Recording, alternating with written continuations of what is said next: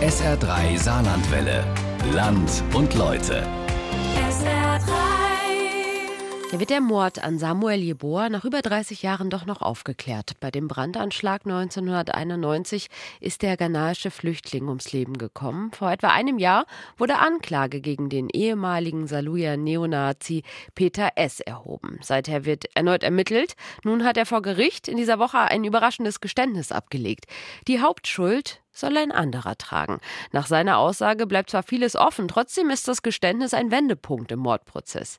Wie glaubwürdig ist die Version der Tatnacht von Peter S.? Seit einem halben Jahr gehen die SA3-Reporterin Lisa Krauser, Thomas Gerber und Jochen Marmit in einem Serienpodcast dieser Frage nach und verfolgen den Prozess am Oberlandesgericht in Koblenz. Am Mittwoch, am Tag nach dem Geständnis, haben sie gemeinsam dieses Geständnis analysiert. Jetzt zu hören in unserem SA3 Land und Leute. Wer ist für den Tod von Samuel Jeboa verantwortlich? Seit einem halben Jahr gehen wir in diesem Podcast dieser Frage nach und nehmen euch dazu mit ans Oberlandesgericht Koblenz. Dort sitzt Peter S., ein ehemaliger aktiver Neonazi, auf der Anklagebank. Bisher hat Peter S. die Tat bestritten. Gestern, am 9. Mai, hat er ein Geständnis abgelegt. Ein überraschendes Geständnis, in dem Peter S. zwar seine Tatbeteiligung einräumt, aber einen anderen Haupttäter nennt. Und ein Geständnis, das eindeutig zeigt, dieser Mord war ein Mord aus rassistischen Motiven. Dass hier keine, ich sag's mal, Motive zugrunde lagen, die man heute positiv bewerten würde, ist aus meiner Sicht klar. Also Ihr Mandant ist ein Rassist gewesen. Das würde man heute rassistisch bezeichnen, rechts, fremdenfeindlich, da kann man verschiedene Adjektive benutzen, die treffen zu, ja. Mein Name ist Lisa Krauser. Ihr hört Der Fall Jeboa. Rassismus vor Gericht. Das ist eine Sonderfolge. Das Geständnis. Heute gibt es unseren Podcast in etwas anderer Form, als ihr das gewohnt seid, weil wir euch so schnell wie möglich auf den neuesten Stand bringen wollen. Wird es eine kurze Folge und wir sprechen auch diesmal direkt miteinander, aber natürlich wie gewohnt in gleicher Runde mit meinen beiden Kollegen Thomas Gerber und Jochen Marmit. Hallo. Hallo. Hallo. Thomas Jochen, ihr wart gestern dabei bei der Verhandlung, 25. Verhandlungstag am Oberlandesgericht Koblenz. Und es war vorab schon angekündigt, da wird es eine Art Geständnis von Peter S. geben. Unser letzter Stand in Folge 5 war ja, dass die Hauptbelastungszeugin Diana K., früher haben wir sie Gabi genannt, ausgesagt hatte, dass Peter S. ihr gegenüber auf einer Grillparty gesagt haben soll, das sei er gewesen.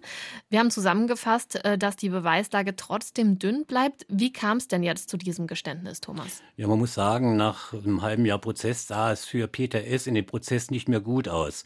Das Gericht hat ganz offensichtlich der Aussage der Hauptbelastungszeugin Diana K. Glauben geschenkt und das Gericht, es war auf Verurteilungskurs. Es hatte ja einen Deal, eine Verständigung im Strafprozess vorgelegt, so nach dem Motto, wenn du jetzt gestehst, dann kannst du mit einer relativ milden Strafe rechnen. Allerdings, du musst Täterwissen preisgeben, also zur Tatnacht, zu dem Brandgeschehen, wie das Feuer da gelegt worden ist äh, und auch warum es gelegt worden ist. Also das Gericht wollte Peter S. ganz offensichtlich verurteilen und da hat er mit dem Geständnis jetzt natürlich noch den Kopf aus der Schlinge ziehen wollen. Das Geständnis, das war jetzt aber nicht Teil dieses Deals. Das Geständnis war nicht mehr Teil dieses Deals. Der Deal war offiziell aufgelöst worden, da die Generalbundesanwaltschaft, also die Vertreter der Anklage, gesagt haben, wir wollen eine höhere Mindeststrafe. Sie hatten da ein Jahr draufgesattelt von fünfeinhalb auf sechseinhalb Jahre, immer Jugendstrafe. Also Teil des Deals war das Geständnis von gestern nicht gewesen. Jetzt warten wir seit einem halben Jahr, genau genommen seit über 30 Jahren darauf, dass endlich die Wahrheit ans Licht kommt. Ich vermute, die Spannung bei euch, die war dann gestern entsprechend groß, als Peter S. in den Saal gekommen ist. Jochen? Ja, die Spannung war nicht nur bei uns sehr groß, sondern gestern war der Saal auch mal wieder voll. Im Laufe des letzten halben Jahres ist er immer leerer geworden, aber gestern war er dann doch proppevoll. Und natürlich haben alle darauf gewartet, was wird nun ausgesagt in Form eines Geständnisses von Peter S. Was dann geschah, ist, dass alle eifrig mitgeschrieben haben. Das hat ungefähr so 10, 12 Minuten gedauert. Und dann war dieses äh, Geständnis ein, eine geständige Einlassung, so heißt es eigentlich korrekt, vorgelesen vom Pflichtverteidiger von Guido Britz. Der Angeklagte selbst hat es also nicht formuliert.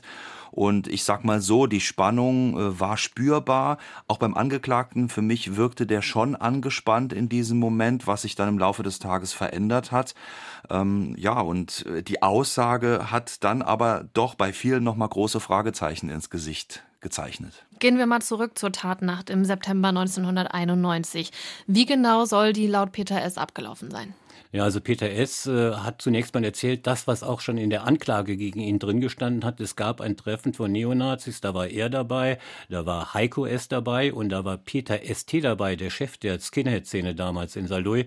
Die hatten sich in der Kneipe getroffen, im Bayerischen Hof und dort äh, ist dann das Gespräch auf die Ausschreitungen im Osten gekommen gegen Asylbewerberheime und man hat sich darüber unterhalten und dann soll es etwas anders abgelaufen sein, als in der Anklage ursprünglich äh, gestanden gestanden hat. Denn Peter S. war dann kein Einzeltäter mehr gewesen nach seiner Aussage, sondern er hat sich mit Heiko S. verabredet, sozusagen an Peter S.T., dem Chef der Neonazis, vorbei um nach dem Kneipenbesuch dann tatsächlich den Anschlag Randade zu machen vor der Asylbewerberunterkunft, die einige hundert Meter nur entfernt war. Dann hat er sich nochmal mit äh, Heiko S. getroffen am Hauptbahnhof, hat ihn dort getroffen. Der hat dann plötzlich einen Rucksack dabei gehabt, äh, in dem ein Benzinkanister drin gewesen ist. Und dann sind sie zur Asylbewerberunterkunft in der Sadoja Straße gegangen, äh, haben dort ein bisschen ausbaldowert und schließlich das Benzin dann im Flur dort vergossen.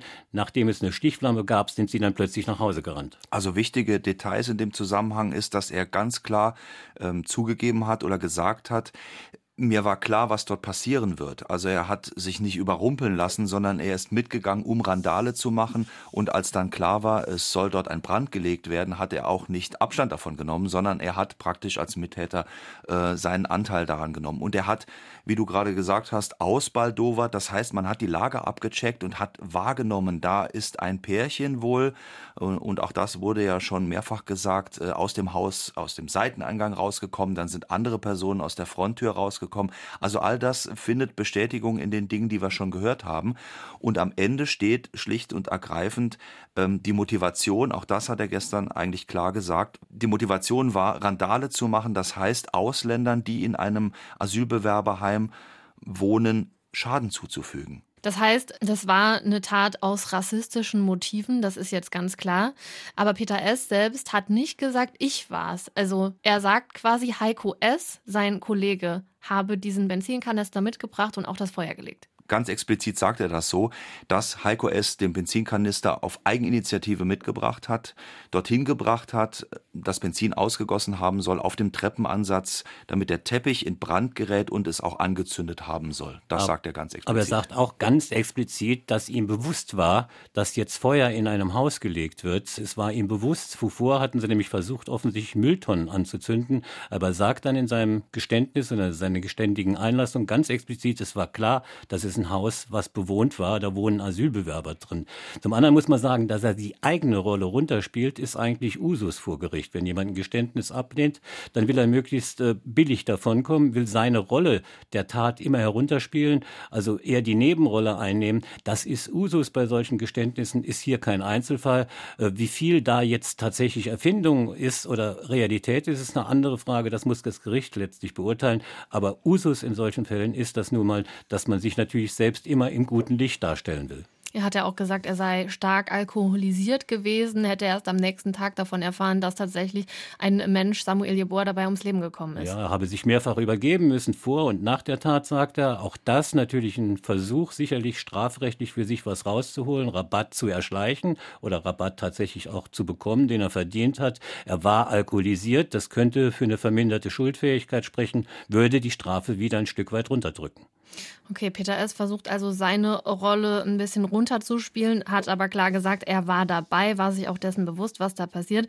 Bevor wir jetzt auf diesen Heiko S. gucken, der ja jetzt belastet wird von ihm, ähm, noch die Frage, wir haben ja immer gesagt, die Beweislage ist sehr dünn. Wie erklärt ihr euch denn, dass er jetzt überhaupt diesen Entschluss gefasst hat, auszupacken? Ja, wie gesagt, er stand mit dem Rücken sozusagen zur Wand. Die Verurteilungswahrscheinlichkeit, dass er schuldig gesprochen wird, war groß, nachdem dieser Deal vom Gericht angekündigt worden war. Und einen Eindruck habe ich auch gehabt. Also Peter S. sitzt seit einem guten Jahr in Untersuchungshaft. Äh, Juristen sagen, der Mann war haftempfindlich. Man hat ihm regelrecht angesehen, dass er immer weniger geworden ist, verzweifelt schon gewirkt hat. Und äh, das hast du doch genauso gemerkt. Ja, zunehmend angespannt kann man sagen. Er ist äh, dünner geworden. Äh, das hat man sehr deutlich sehen können.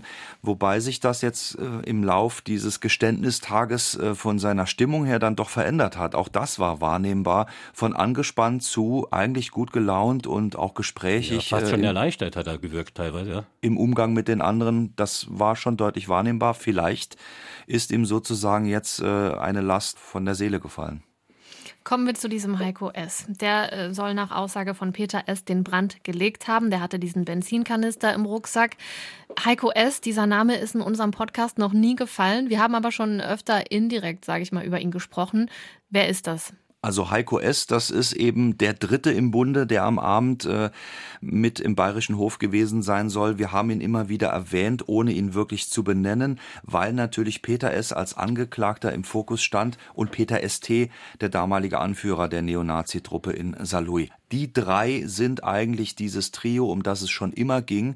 Und Heiko S., er war damals wohl auch noch nicht 21 Jahre alt. Er gilt als ein Aussteiger, weil er Mitte der 90er Jahre die Szene verlassen hat. Und das könnte natürlich in diesem Zusammenhang auch ein Hinweis darauf sein, warum das Geständnis vielleicht in diese Form mündet, wie wir es im Moment haben. Auf der anderen Seite muss man aber sagen, er war natürlich zu dieser Tatzeit, also 1991, da war er noch um Jugendstrafrecht, deshalb unter 21 Jahre, hatte Jochen gerade gesagt, aber er war zu dieser Tatzeit, zur Tatzeit 1991 ein strammer Nazi.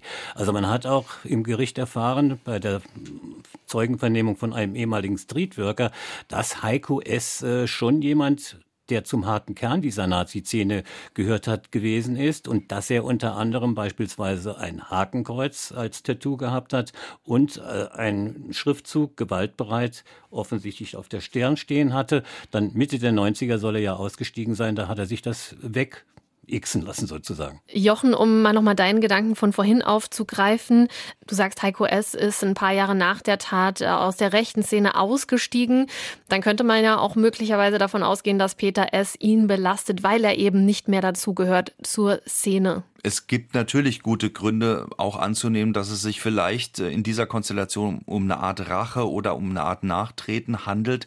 Denn Heiko S. ist natürlich als jemand, der aus dieser Neonazi-Szene und dann auch noch aus der Führungsriege, kann man sagen, oder aus dem Führungsbereich ausgestiegen ist, jemand, der nicht mehr besonders beliebt war bei den ehemaligen Kameraden und jetzt über 30 Jahre danach vielleicht dann doch nochmal ähm, eine offene Rechnung in Anführungszeichen, die da beglichen werden soll, dass er nun in diesem Geständnis von Peter S. in den Fokus gerückt wird, ist Spekulation, aber nicht ganz auszuschließen. Insgesamt, für wie glaubhaft haltet ihr denn diese Aussage von Peter S. zur Tat nach, dass es die beiden gewesen sein sollen, vor allem aber eben Heiko S.? Das ist die Frage aller Fragen. Sehr schwierige Frage. Äh, es ist, ich sag mal, für eine glaubhafte Aussage, das rede ich mal als Gerichtsreporter in Anführungszeichen, äh, ist äh, die Stringenz wichtig. Die war stringent, die Aussage. Sie hat dem entsprochen, was die bisherige Beweisaufnahme ergeben hat. Also die Leute, die da rausgekommen sind, kurz mal zum Gucken, das Ausbaldowern, genau ist das beschrieben, was vorher schon in der Beweisaufnahme herausgekommen ist. Also das ist. hatten andere Zeugen auch schon so beobachtet. Genau so, mhm. genau so ist das. Und das spricht eigentlich für die Aussage. Dann spricht auch dafür, dass sie teilweise schon detailreich war. Was mir aufgefallen ist, da ist ja gesagt worden, die hatten sich am Bahnhof in der Nähe getroffen und da hat dann äh, Heiko S., der den Sprit dabei gehabt hat, gesagt, ich habe einen Sprit dabei. Und dann hat dann Peter S. angeblich gesagt, nee, ich will nichts mehr trinken, ich habe schon genug Alkohol getrunken, ich habe mich gerade übergeben.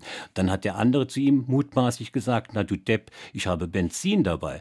So ein Erlebnis zu haben, sowas spricht dann immer bei Aussagepsychologen und auch vor Gericht dafür, dass man so ein Detail im Kopf hat, mhm. dass es tatsächlich erlebnisorientiert ist, dass es tatsächlich so gewesen ist. Kann natürlich alles so ein Riesentrick sein könnte natürlich auch alles auf die falsche Fährte führen. Das ist auch eine Möglichkeit, die es gibt. Ähm, die Stringenz wurde auch gleich nochmal äh, bestätigt, äh, zumindest mal in den größten Teilen von einem Zeugen, nämlich dem äh, Leiter der Sonderkommission, der mit allen Zeugenaussagen sozusagen auch befasst ist in diesem Fall. Und der hat gesagt, ja, durchaus stringent, was diese Abfolge angeht. Aber, und das ist ein ganz wichtiger Punkt, Peter S. versucht anscheinend Peter S.T., seinen wohl guten Freund, damaligen besten Kameraden und nach wie vor auch Referenzfigur irgendwie in seinem Leben, da zu entlasten. Er hat nämlich gesagt, Peter S.T. war damals dagegen, diese Art von Randale zu machen. Also beispielsweise auch Brände zu legen oder eben äh, Asylbewerberheime anzugreifen. Der war eher der Typ, der gesagt hat, nichts da, wir kämpfen Mann gegen Mann. Das kann man jetzt werten, wie man möchte, aber äh, die Aussage würde ihn extrem entlasten und da stellt sich die Frage, und das hat auch nochmal der Leiter der ähm, Sonderkommission gesagt, der kommt mir, Zitat, einfach zu gut, das kommt mir zu kurz weg, was da erzählt wird. Ähm, da muss vielleicht doch irgendwie nochmal eine Korrektur erfolgen. Ja, das ist insgesamt also fraglich, dass es tatsächlich so sein könnte. Ich meine, die Schilderung war ja die gewesen in der Kneipe, dass sie sozusagen hinter dem Rücken von Peter ST diesen Anschlag oder diese Randale zunächst mal verabredet hätten. Also, dass sowas passiert in einer derart hierarchisch organisierten Struktur wie der Skinhead-Szene, wo es einen Führer tatsächlich gegeben hat, Peter ST, ohne dass der damit eingebunden war, kann sein, ist aber eher unwahrscheinlich, würde ich sagen. Wir halten noch mal fest, äh, Peter S. war offenbar auch so eine Art treuer Gefolgsmann von Peter ST. Der hatte ihm gegenüber eine große Loyalität und ist auch bis heute ein Freund von ihm. Trotzdem gibt es denn auch Argumente dafür, dass er möglicherweise tatsächlich außen vor war bei dieser Brandstiftung. Ja, man könnte vermuten, wenn man vermuten will und kann und wenn man es möglicherweise auch mal belegen könnte, wäre es ganz schön, dann wird es ein Riesenskandal werden, eventuell, dass Peter ST, und das wurde in der Szene auch immer wieder gemunkelt, möglicherweise ein V-Mann des Verfassungsschutzes gewesen ist.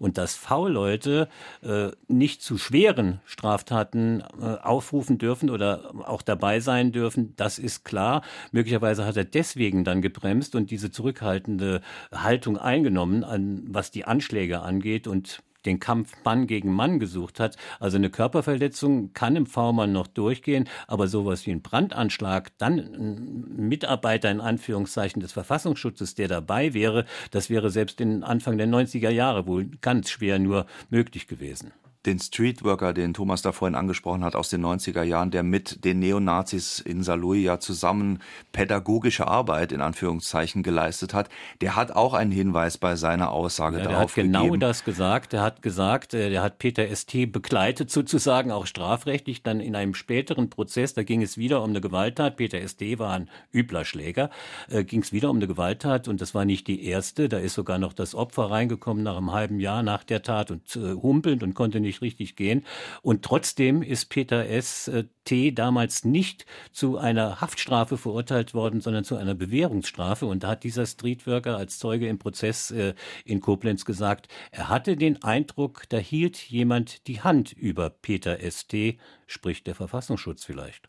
Eine schützende Hand. Es wird sich noch zeigen, ob wir da weiter an Informationen kommen. Ihr habt ja gerade gesagt, ähm, ihr fandet vieles doch stringent und doch recht glaubhaft von Peter S. Aussage gestern zumindest einiges. Die Nebenklage, also die Anwälte der Opfer, die sagen, dieses Geständnis, diese Einlassung würde nicht der Beweisaufnahme entsprechen und dass dieses Geständnis noch einige Zweifel offen lässt. Was meinen die denn damit? Also ich glaube nicht, dass Sie die konkreten Ergebnisse der bisherigen Zeugenvernahmen, Einvernahmen oder Zeugenvernehmungen im Prozess meinen, denn die haben eigentlich den Tatablauf so bestätigt, wie von Peter S. jetzt in seinem mutmaßlichen Geständnis geschildert. Sie meinen vielmehr das Ganze drumherum. So ist denn Heiko S., der jetzt mutmaßliche Haupttäter für Peter S., der ist nie erwähnt worden als ein möglicher Täter in der Szene. Da hieß es in der Regel immer nur, ja, es war der Peter S., der jetzt Angeklagte. Also das ist damit gemeint und das heißt, Heiko S. nie in diese Rolle reingedrängt wurde, weil es gab ja in der Anklage von der Bundesanwaltschaft sozusagen zwei Kronzeugen. Einmal die Hauptbelastungszeugin, Diana K., gegenüber der er geprahlt haben soll, Peter S. Und es gab diese sozusagen dieses äh, Geheimnis oder dieses offene Geheimnis in der Szene, so heißt es tatsächlich auch in der Anklage, dass Peter S. mit der Sache was zu tun hat. Und da ist nie in diesem offenen Geheimnis gesagt worden von jemandem aus der Szene, äh, der Heiko S. war auch dabei. Da ist nur der Name Peter S gefallen. Gehen wir nochmal zurück ganz kurz zu dieser Grillparty, bei der Peter S. zu Diana K. gesagt haben soll, er war das damals. Ähm, das passt ja jetzt nicht so hundertprozentig auf das Geständnis von Peter S., denn er sagt ja nicht, ich war es, sondern ich war nur dabei. Ja, aber interessant ist natürlich, es bestätigt sich jetzt genau das, was Diana K. immer gesagt hat. Es gab diese Grillparty, er war dort und es wurde darüber gesprochen. Das hat Peter S. nun auch zugegeben. Er sagt allerdings nicht gegenüber ihr direkt, hätte er das in der Form gesagt, sondern er hätte mit dem Veranstalter der Grillparty, weil der das Thema aufgebracht hat, über das Thema gesprochen und dann hätte er so was gesagt wie, ja, äh, ich war mit dabei, aber sie haben uns nicht bekommen, gekriegt, erwischt. Also so in dieser Form ungefähr. Sprich aber, auch dieser Passus ist nun bestätigt und damit ähm, das, was er vorher gesagt hat, war schlicht und einfach gelogen. Fassen wir das also nochmal zusammen. Mit der Aussage von Peter S. gestern am 9. Mai gibt es eigentlich drei Wendungen, kann man sagen. Erstens, Peter S. gesteht ein, dass er an der Tatnacht beteiligt war. Das hat er vorher immer bestritten. Sein Anwalt hatte die ganze Zeit ja Freispruch gefordert. Zweitens, er hat eingeräumt, dass es dieses Gespräch, wir haben es gerade gesagt, mit Diana K. auf der Grillparty gab und dass es da auch um die Tatnacht ging und seine Beteiligung. Drittens, er hat gesagt, sie sind zu diesem Asylbewerberheim, um etwas gegen Ausländer zu tun. Also das war ein rassistisches Motiv. Alles drei Dinge, die er bisher im Prozess abgestritten hatte. Schauen wir jetzt mal nach vorne. Wenn die Richterinnen und Richter die Aussage von Peter S. als glaubhaft bewerten sollten, was blüht Peter S. dann? Also auch wenn er das Asylbewerberheim nicht selbst angezündet hat, er war ja immerhin bei der Tat dabei. Ja, das ist eine juristische Einschätzung, eine Frage der sogenannten Beweiswürdigung durch, das Gericht. Er könnte einerseits nur Beihilfe geleistet haben, wäre also nur Gehilfe von Heiko S., den er jetzt beschuldigt hat, das würde eine mildere Strafe bedeuten. Andererseits hat er aber auch so ausgesagt, wie etwa dieses Ausbaldowern, mal spät vorher was ausguckt, wann die günstige Gelegenheit da ist. Er war mit im Haus, als Benzin dort verschüttet und angezündet worden ist. Das spricht eher für eine Mittäterschaft. Und als Mittäter wird man auch bestraft fast wie ein Mörder. Also es blüht ihm eigentlich das, was in dem Deal sehr wahrscheinlich so angeboten war. Der Deal, der geplatzt war, also diese Höhe etwa, eine längere Jugend Jugendstrafe, vier, viereinhalb Jahre, fünf Jahre. Das hängt davon ab, wie es sich tatsächlich dann nachher darstellt, was Heiko S. jetzt auch demnächst sagen wird. Heiko S. müsste der nach dieser Beschuldigung denn eigentlich nicht angeklagt werden? Das ist eigentlich eine ganz interessante Situation, in der wir uns da im Moment befinden. Heiko S. wird, so der Plan, am nächsten Montag als Zeuge aussagen. Das heißt, zu den Dingen, die in dieser Anklage niedergeschrieben sind, wäre er ja sowieso geladen worden und das hat sich im Moment auch noch nicht verändert. Die Situation ist deswegen interessant, äh, weil man sich natürlich fragt, wieso wird der jetzt nicht äh, verhaftet äh, und auch angeklagt oder warum wird da nicht sofort irgendwas getan?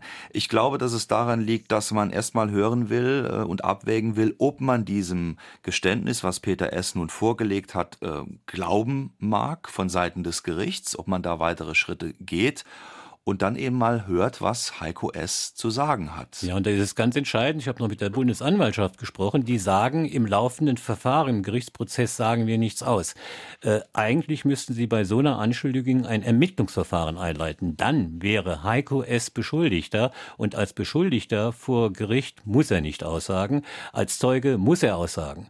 Und als Zeuge muss er auch die Wahrheit sagen. Er kann zwar immer wieder dann sagen, ja, wenn ich mich selbst belaste, muss ich ja auch als Zeuge nichts sagen. Aber wenn er es dann ständig sagen würde, wäre es natürlich auch ein Hinweis, dass möglicherweise doch an der Sache was dran ist. Also ich glaube, das ist auch so ein Stück weit eine Prozessstrategie vom Generalbundesanwalt, ihn als Zeugen weiterhin zu führen bin aber auf der anderen Seite auch der Überzeugung, dass äh, die Ermittler ihn längst schon auf dem Schirm haben und sicherlich auch schon schauen, was er jetzt und äh, wie er sich jetzt verhält. Denn ich denke, nach der Aussage von gestern ist die Szene aufgemischt. Und dann wird es natürlich auch vor allen Dingen spannend, weil Peter ST ja auch noch als Zeuge vorgeladen werden wird. Je nachdem, was am Montag nun gesagt wird von Heiko S., äh, wird das dann nochmal besonders spannend. Also wir sind im Moment eigentlich dabei, ähm, dass dieser Fall in jede Richtung gehen kann. Es ist im Moment relativ offen. Was aber noch auf jeden Fall wichtig ist, meiner Meinung nach, das hat gestern auch Nebenklageanwalt Alexander Hoffmann nochmal betont, ist, dass es darum geht, dieses Geständnis nun nicht einfach zu nehmen und sozusagen den Prozess beschleunigen zu wollen, um zu einem Urteil zu kommen, koste es, was es wolle. Und dafür hat er auch sehr gute Gründe an geführt. Das Schlimmste, was uns in diesem äh, Prozess äh, passieren könnte, wäre, wenn wir nachher ein Urteil erhalten und dann behauptet werden könnte, dieses Urteil würde auf einem falschen Geständnis beruhen das der Angeklagte nur abgegeben hat, um jetzt eine möglichst niedrige Strafe zu bekommen. Denn das würde tatsächlich die gesamte Ermittlungsarbeit ab 2019, die gesamte Arbeit des LKA und auch des Generalbundesanwalts und die Bemühungen, ein so alten Fall aufzuklären, desavouieren. Wobei man aber sagen muss, dass das Gericht auf diesem Kurs, meine ich, nicht ist, denn das Gericht will umfassend die Glaubhaftigkeit und Glaubwürdigkeit dieses mutmaßlichen Geständnisses überprüfen und hat auch schon angekündigt, weitere Zeugen zu vernehmen. Es hat auch angekündigt, noch weitere Prozesstage zu terminieren. Also vor dem Sommer wird die Beweisaufnahme nicht beendet sein. Ich denke, erst dann äh, wird der letzte Zeuge gehört sein. Und was natürlich auch ganz wichtig ist, am Ende soll es eine Aufarbeitung geben in diesem Prozess, nicht ein schnelles Urteil. Wichtig für die, die Opfer geworden sind des schlimmen Verbrechens 1991, bei dem Samuel Jeboa ums Leben kam. Die Geschädigten wollen, dass es nachher wirklich eine Aufarbeitung gibt und das sollte auch im Fokus stehen.